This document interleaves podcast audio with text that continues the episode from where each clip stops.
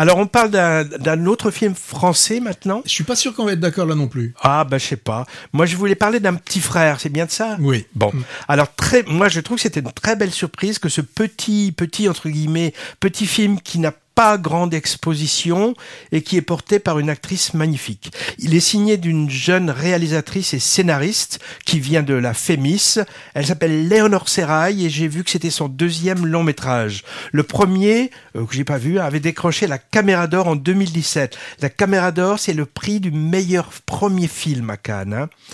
Un petit frère, bon, euh, on aurait pu l'appeler le film aussi Un grand frère euh, ou Une mère, puisqu'on y suit sur 30 ans, une trentaine d'années, le parcours d'une famille monoparentale sous forme de triptyque, avec chacune des trois parties signées du nom de chacun des membres de la famille.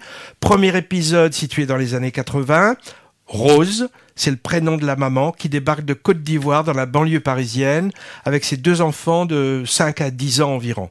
Deuxième épisode, année 90, porte le nom de l'aîné, c'est Jean. Et le troisième, titré Ernest, c'est le plus jeune, donc nous emmène dans les années 2000. Alors Rose, c'est une femme fière et, forte, hein, ou du moins qui s'attache à ne pas montrer ses faiblesses.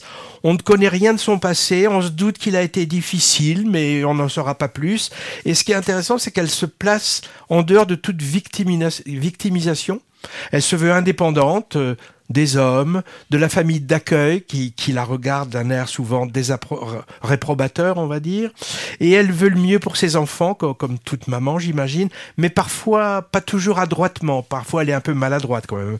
Moi, j'ai trouvé que c'était un magnifique portrait en même temps d'une mère courage et d'une femme qui veut choisir son destin, son destin sentimental en particulier. Hein. Un film gorgé d'émotions, en particulier, moi j'ai trouvé la première et la troisième partie, et cette dernière, elle est avec un acteur que euh, il s'appelle Ahmed Silla, il est plus connu comme humoriste, et il joue ici à contre-emploi et avec talent le petit frère vers 25 ans.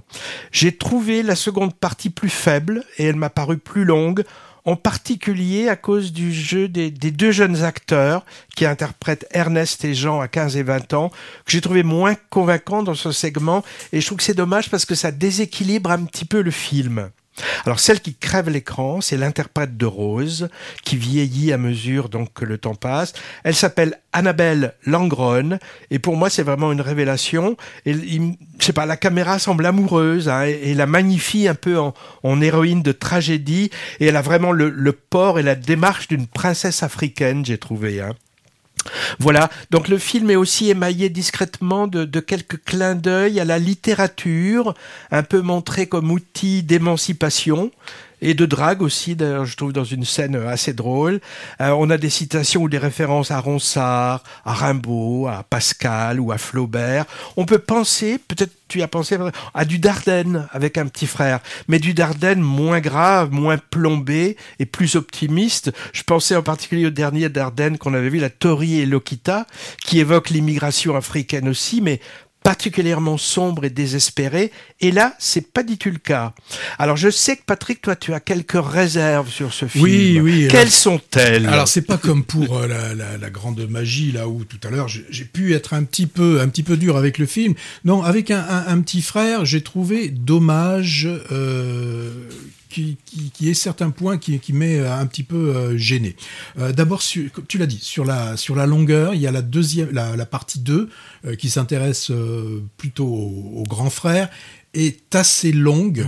Euh, et particulièrement il y a une scène là dans une scène où il se perd où là c'est le moment la, la, charnière où il se perd dans la danse et dans l'alcool. La scène est très très longue. Je veux dire que euh, le cinéma, il a l'ellipse. Hein. L'ellipse permet de, souvent d'éviter ce, ce, genre euh, euh, de choses. Alors, ce qui m'a aussi, ce qui est toujours compliqué, c'est quand on voit quelqu'un sur sur une longue période, puisque là on la voit sur une trentaine presque une trentaine mhm. d'années, hein. au moins, au moins une bonne, enfin non, une vingtaine d'années, c'est qu'il faut faire vieillir les, les acteurs. Alors autant pour les enfants, les, enfants, en tout cas, pour, le, pour Ernest, il est joué par trois, euh, par trois par trois acteurs différents.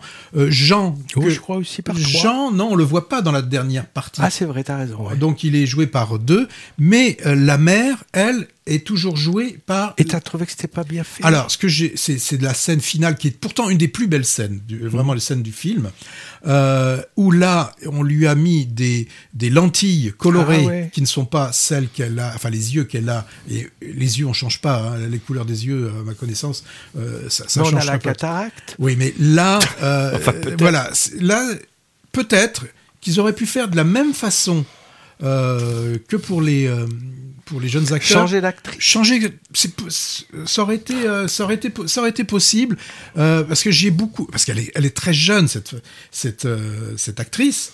Donc autant dans les scènes de début, elle a l'âge du rôle. Et là, il a cinquantaine à la Et fin. à la fin, j'y j'y ai pas cru. pas cru, toi. J'y ai pas cru.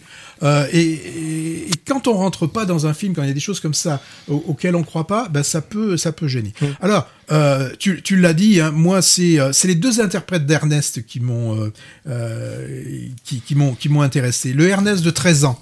Que, qui parle peu, mais que j'ai trouvé très intéressant. Et c'est surtout, tu l'as, tu l'as dit, c'est Ahmed Silla, euh, que l'on connaît plus euh, pour avoir joué dans des comédies et plutôt sur un, un registre euh, comique qui là est d'une très très grande expressivité. On dit ça, express, oui. Enfin, Oui, qu'il- oui, qu'il oui. a une très grande expression.